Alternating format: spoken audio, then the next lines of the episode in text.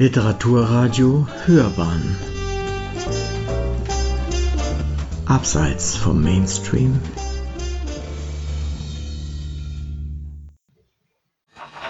Diesmal der vierte Teil über Isaac Asimov und sein Foundation-Zyklus.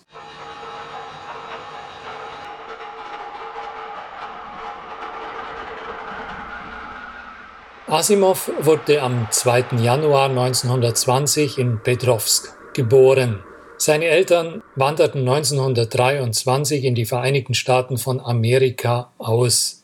Sie betrieben in Brooklyn einen Süßwarenladen. Asimov strebte zunächst eine wissenschaftliche Karriere an.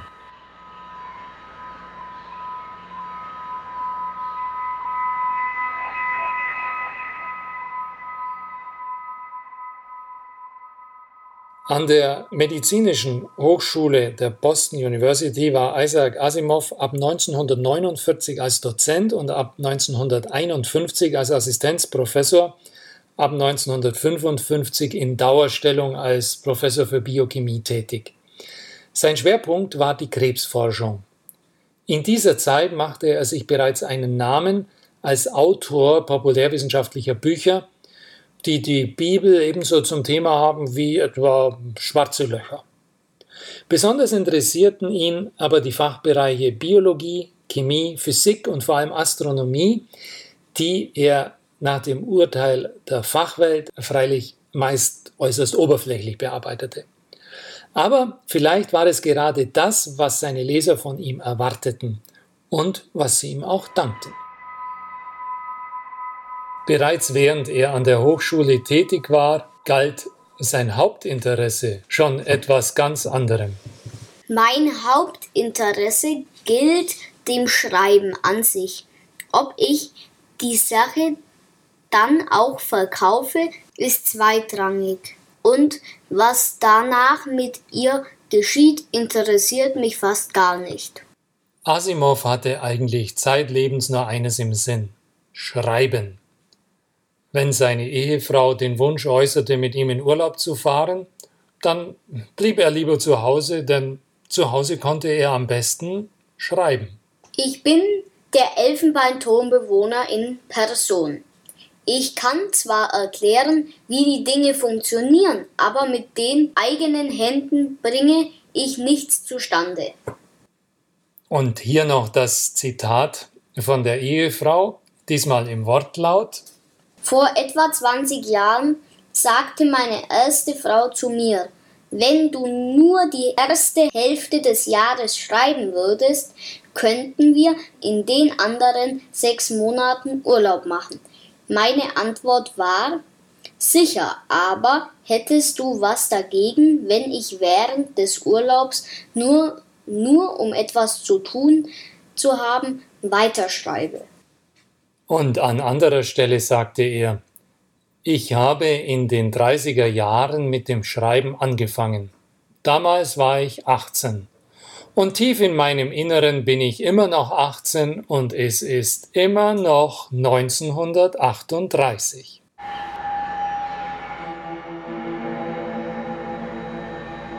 Da fragt man sich natürlich, warum konnte Asimovs Future History von der Foundation von Anfang an ein derart positives Leserecho und Leserinteresse hervorrufen.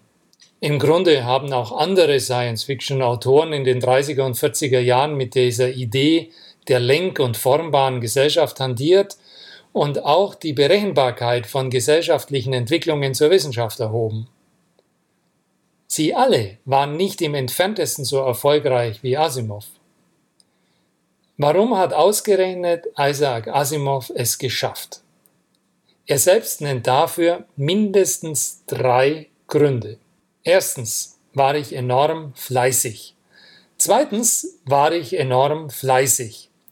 Drittens war ich enorm fleißig. Zitat Ende. Selbst wenn man zweimal fleißig abzieht, versteht man immer noch, weshalb er bereits ein Lasermagnet war, als er sich von der Biochemie und Krebsforschung zurückzog und sich ganz aufs Schreiben verlegte. Es gibt von Asimov keine komplette Bibliographie seiner Veröffentlichungen. Eine solche existiert nicht, obwohl sich viele daran versucht haben, eine vollständige Liste der Publikationen dieses schier unglaublich produktiven Schreiberlings vorzulegen. Asimov hat mindestens 200 Bücher, dazu mindestens noch einmal so viele Kurzgeschichten und Artikel verfasst. Schier unmöglich, hier einen Überblick zu gewinnen. Einige seiner Rezensenten nahmen tatsächlich eine Zeit lang an, dass der Name Isaac Asimov ein Pseudonym sein müsse, hinter dem sich eine ganze Gruppe von Schriftstellern verbarg. Die wohl umfangreichste Bibliografie Asimovs in deutscher Sprache ist von Joachim Körber und Uli Kohnle zusammengestellt worden. Man findet diese in Isaac Asimov, der Tausendjahresplaner, herausgegeben von Hans-Joachim Alpers und Harald Pusch in der Edition Futurum Band 2 im Korian Verlag in Meitingen 1984 erschienen, auf Seite 143 folgende folgende. Bibliografische Angaben zum Science-Fiction-Alterswerk von Isaac Asimov findet man in den Anhängen der Bände des Foundation-Zyklus, wie er im Heine Verlag erschienen ist.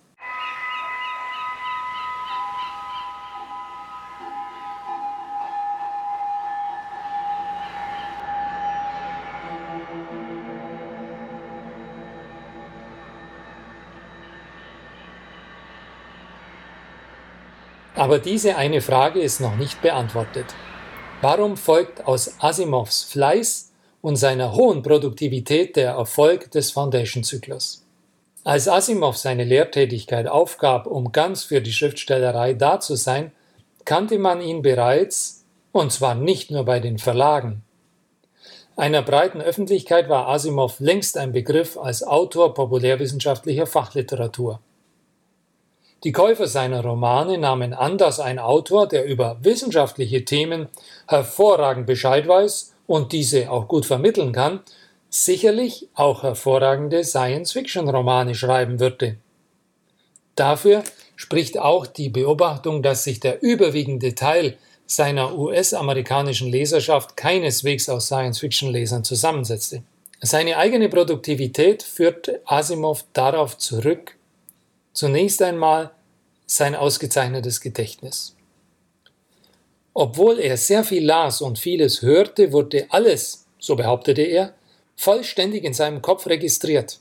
Alles, was er zum Schreiben brauchte, konnte folglicherweise jederzeit aus seinem Archiv im eigenen Kopf abgerufen werden. Daraus ergab sich nicht nur die Menge an Bänden, sondern auch die Vielzahl an Themen und Sachgebieten, die er bearbeitete.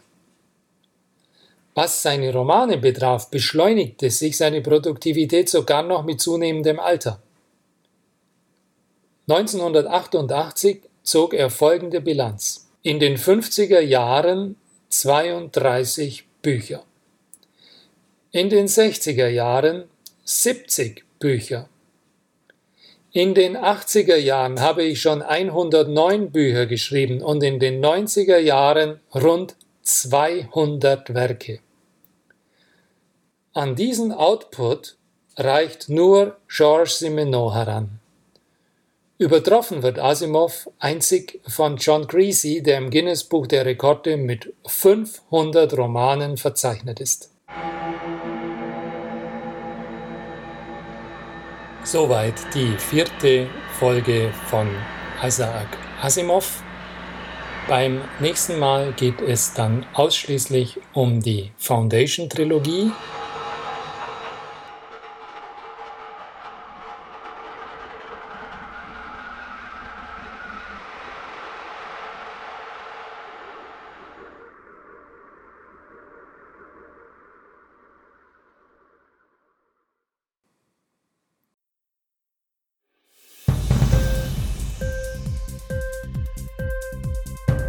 Hat dir die Sendung gefallen? Literatur pur, ja, das sind wir. Natürlich auch als Podcast. Hier kannst du unsere Podcasts hören. Anchor, Spotify, Apple Podcast, iTunes, Google Podcasts, radio.de und viele andere mehr.